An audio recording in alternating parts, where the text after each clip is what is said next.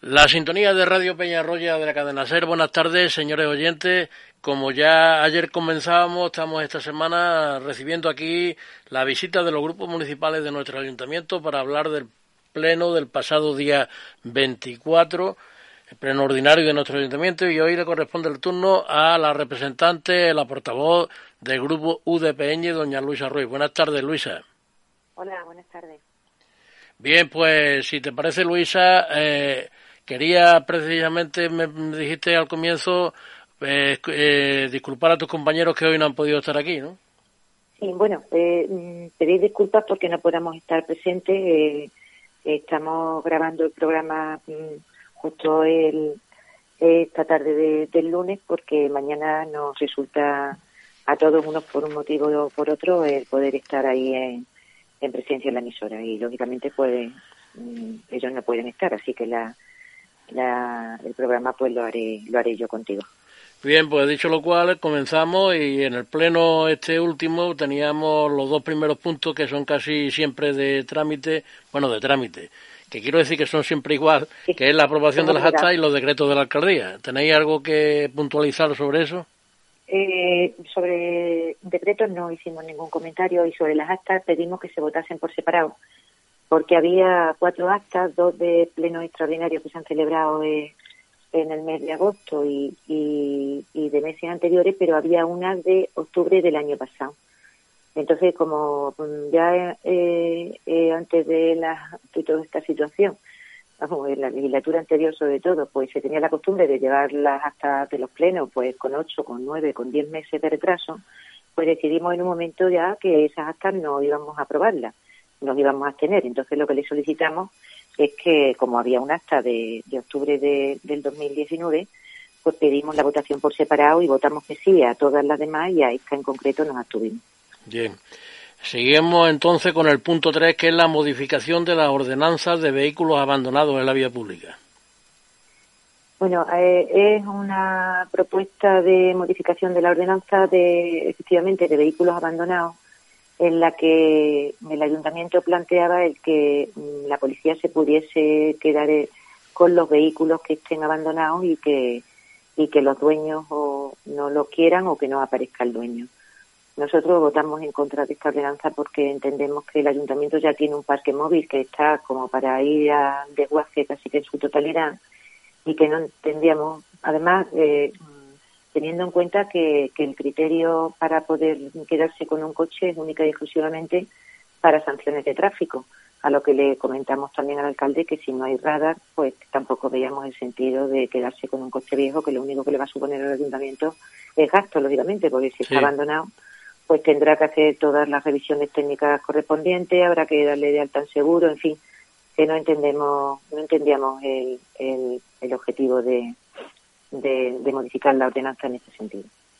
Bien, pues nos vamos al siguiente punto, que es una moción de Asaja sobre las limitaciones agrarias en el Guadiato y en los Pedroches para mejorar eh, las explotaciones agrarias.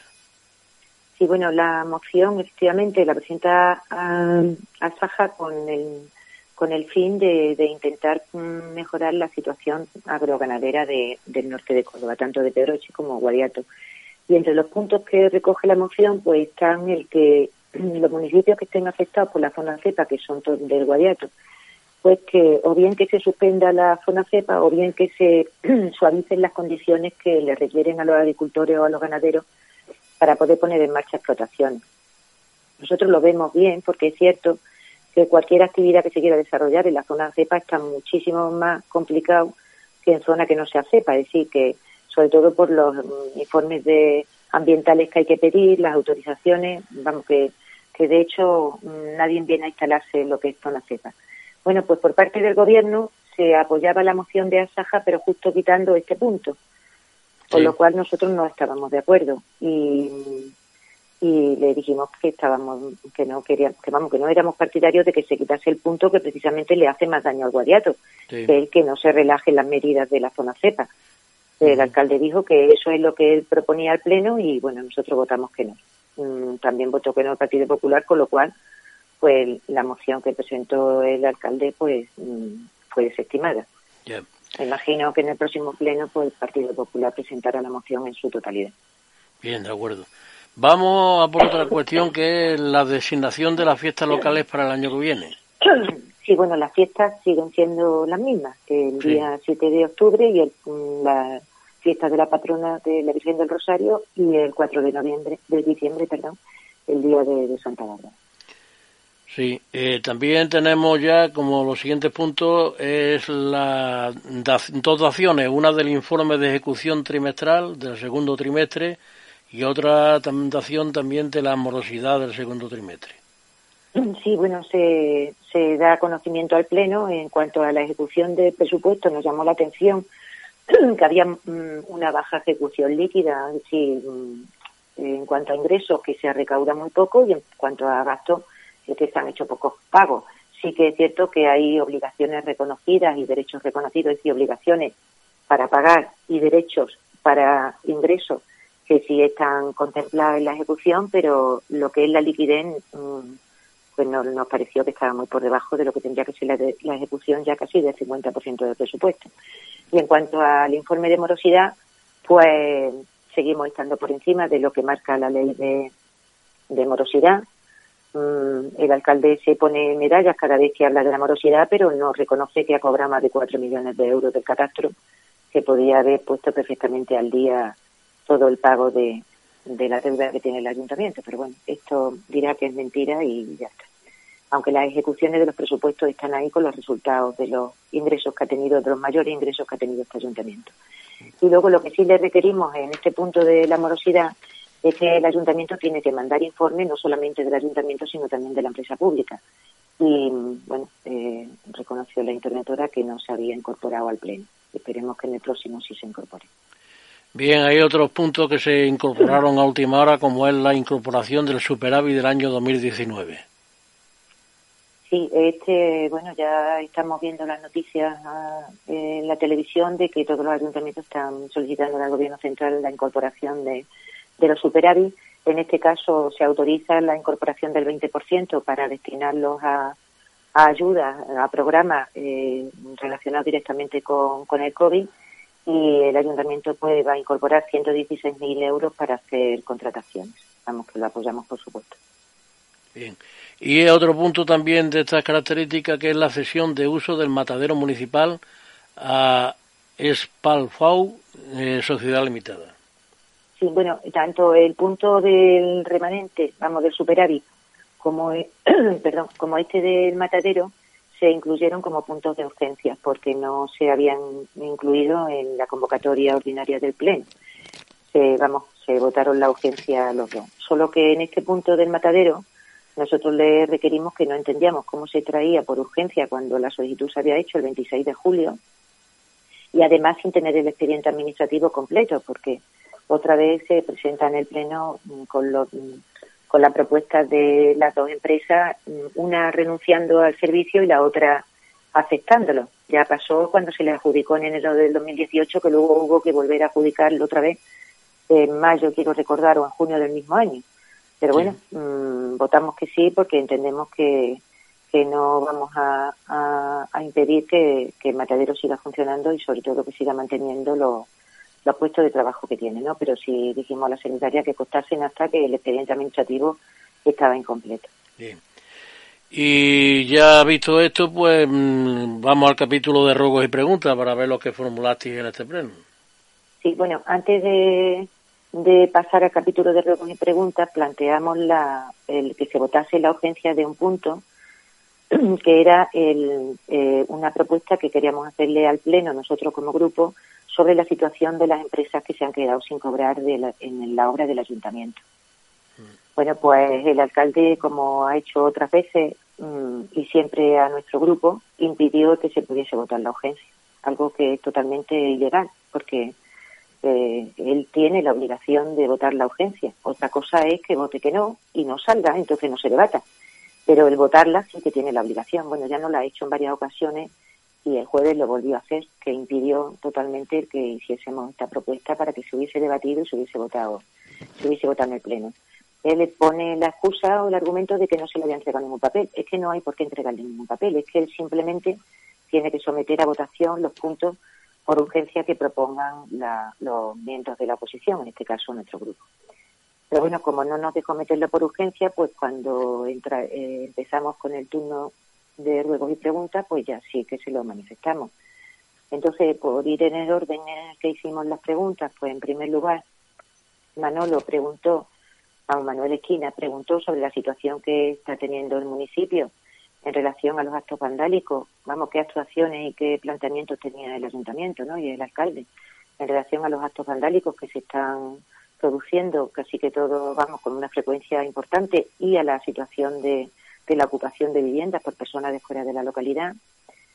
Y también requerirle que nos contestase a un escrito que previamente ya se había presentado al concejal de seguridad para que se nos informase de en qué situación se encontraba ahora mismo eh, todas estas viviendas desocupadas. Bueno, a la pregunta que se ha levantado por escrito tres semanas antes no se nos ha contestado todavía. Y a la pregunta que le hizo mm, Manuel Esquina en el Pleno, pues lo que vino a decir el alcalde es que, que bueno, que, que eso que, que, se está actuando, que de hecho mm, hace unos días que habían ido a una familia que estaba en una vivienda, la policía, y que resulta que la vivienda es que la habían comprado. Y que, bueno, que lo mismo que estaba sucediendo aquí en Peñarroya, pues estaba sucediendo en, el resto de municipios. En fin, esa fue esa fue la respuesta de, del señor alcalde. Con lo cual, pues bueno, los ciudadanos verán que, que no nos podemos quejar ni preocuparnos porque lo mismo que pasa aquí, pues pasa en el resto de los, de los pueblos algo que no es cierto en absoluto. ¿no? Yo no tengo conocimiento de que se estén ocupando casas como se está haciendo aquí en Peñarroya, ni en Fuente de Juna, ni en Belén, ni, en ningún otro sitio. Pero bueno, esa fue su respuesta. Olga le preguntó también sobre, que también le habíamos pedido por escrito, el plan de, actuación que tenía previsto el, el, ayuntamiento en cuanto a la apertura de los colegios en relación a, al COVID Tampoco nos habían respondido en ese momento, el escrito creo que llegó al, día siguiente del pleno. Y, era sobre todo pues ver las actuaciones, vamos, se nos estuvieron diciendo las actuaciones que se habían hecho por parte de la concejala de Medio Ambiente y por parte del concejal de Obra. Y bueno, lo único que había que resaltar aquí es que pues se empezó tarde, ¿no? Que esas medidas se tenían que haber ido adoptando con mucha más antelación, con mayor antelación porque de hecho se han estado abordando actuaciones estando ya los niños dentro del colegio. Y luego pues también eh, se le manifestó que en el pleno que tuvimos extraordinario en agosto, finales de agosto, no recuerdo ahora mismo si fue el 25 o el 26, pues yo en concreto le pregunté al alcalde si las limpiadoras que el ayuntamiento tenía previsto de contratar para que estuviesen durante la mañana y bueno, las que están por la tarde, en los colegios se les había hecho test de COVID antes de empezar su actividad. A lo que el alcalde me respondió que sí, algo que fue incierto, vamos, que nos mintió descaradamente, porque justo al día siguiente del pleno era cuando tenía, ve que se habló con el centro de salud y se decidió hacerle la, el test a, estas personas que, lógicamente no tendría ningún sentido que los profesores mm, o el personal de oficio de, de los colegios se le hiciese el té antes de empezar las clases y que el personal que contrata al ayuntamiento y que va a estar en contacto directo, tanto con profesores como con alumnos, pues no se le hubiese hecho los test. Pero bueno, aunque tarde, se les ha hecho. Y luego, por mi parte, pues, mmm, como no nos había dejado eh, proponer este punto para que se hubiese debatido por todos los miembros, ya que mm, yo en concreto llamé tanto al portavoz de Izquierda Unida como del Partido Popular para trasladarle la propuesta que íbamos a hacer pues mm, no nos queda más remedio que hacerlo en ruegos y preguntas. Y lo que le planteamos es que, independientemente de que el ayuntamiento esté ayudando con el encargo de mm, trabajos concretos a, a, estas empresas que se han quedado tan damnificadas por la paralización de la obra del ayuntamiento, pues que el ayuntamiento tenía en su mano herramientas como para poder ayudarles, por lo menos puntualmente, a salir de esta situación, situación crítica que están atravesando mm, estas empresas. O sea, tenemos pocas empresas y las pocas que tenemos precisamente en una obra en la que participa el ayuntamiento en un 20% y que además es el ayuntamiento, pues eh, les puede suponer eh, el cierre o la quiebra. Entonces, nuestra propuesta mm, es que lo haremos porque nos comentó el alcalde cuando no nos permitió cuando no permitió votar la urgencia y ahora en, la, en el debate de ruegos y preguntas, pues que, este es un tema que teníamos que, debatir los portavoces, a lo cual pues lógicamente nos agarramos y le dijimos que sí, que, que el pleno fue el jueves, pues le dijimos pues para mañana, para el viernes, para hoy lunes, en fin, estamos a la espera de que, de que nos llame para debatirlo. Mm, la propuesta, en resumen, es que el ayuntamiento tiene capacidad para dar una ayuda extraordinaria y urgente a estas empresas que de alguna forma pueda ser un porcentaje de la deuda que tienen contraída ahora mismo con la empresa de PEA. Están en un concurso de acreedores, eso no se sabe el recorrido que puede tener, si pueden durar seis meses, si puede durar un año, un tiempo que está claro que estas empresas no pueden aguantar, y entonces el ayuntamiento pues ahí tiene la posibilidad de, en un porcentaje que puede ser de 40, del 50% de la deuda que tengan pendiente, pues se les puede dar como ayuda mm, extraordinaria y urgente, como ayuda al ayuntamiento de cualquier situación mm, que requiera una intervención, como en este caso extraordinaria y urgente. Bueno, el alcalde dio mucho, mm, muchas vueltas al tema de que otras empresas iban a pedir también ayuda, que, que dónde iba a poner el límite, que dónde en fin, mm, pocas ganas de, solucionar este problema. Nosotros le dijimos que esta es una situación puntual, que no es la situación penosa que están atravesando muchas empresas, sino que son empresas que se han quedado pilladas por la empresa que está ejecutando las obras del ayuntamiento, donde el ayuntamiento participa en un 20% y que lógicamente mm, tiene que hacer todo lo posible y lo imposible por evitar que estas empresas vayan a quiebren y vayan al cierre, ¿no? Entonces nos quedamos a la espera de, que nos convoque a los portavoces para ver qué, solución se nos da. Le dimos incluso la, solución de las partidas de las partidas de las que podía disponer, que hay una de 90.000 euros, que era la de Diputación, que se utiliza para ayudar a emprendedores y, y a empresas del pueblo, de la que solamente se han gastado 22.300 euros. Nos dijo que esa partida ya la había destinado, lo que había quedado, que vamos, 60.000 euros, ya la había destinado a, hacer contrato y entonces le dijimos que bueno que también tiene una partida en el presupuesto que no ha tocado de 100.000 euros que lo tiene que tiene prevista para festejo y que está claro que ni ha celebrado la feria de agosto ni se va a celebrar la de octubre y que de esa partida perfectamente puede disponer que estamos hablando de una cantidad de dinero que para el ayuntamiento no significa nada, pero para, para esta empresa les puede significar el, poder seguir adelante con su actividad o llegar al cierre en fin, a la espera estamos de, que reúnan las portavoces y a ver en qué, en qué tesitura está el alcalde, pero por lo que nos manifestó desde luego no se le dio que tuviese mucha ganas de, hmm. solucionar este problema. De acuerdo, Luis. ¿Alguna cosa más por ahí que quieras comentar? Eh, después de esto le pregunté también si se había puesto en contacto con la Confederación Hidrográfica del Guadalquivir, sobre todo por la situación en la que está nuestro pantano. Eh, está claro que, que, está viendo ya no es que tengamos escasez, podamos tener escasez de agua, sino que está viendo ya casi que, que un delito ahí medioambiental, ¿no? Con la, con la poca agua que tiene el pantano, nos dijo que sí, que se iba a poner en contacto con, con Confederación. Y luego también le hicimos un ruego que era el que abriese los parques, porque no entendíamos que, bueno, aunque no tiene mucho sentido esa medida, pero que cuando ocurrió el contagio este en nuestro pueblo, pues que se tomase esa decisión, pero que ahora mismo no tendría sentido mantenerlos cerrados, ¿no? Y sobre todo teniendo los colegios abiertos. Entonces nos dijo que sí, que, se les había olvidado abrirlo, pero que se iban a abrir próximamente. Y ese fue el pleno. Bueno, pues si alguna cosa más quiere añadir, Luisa, tenemos tiempo. si no...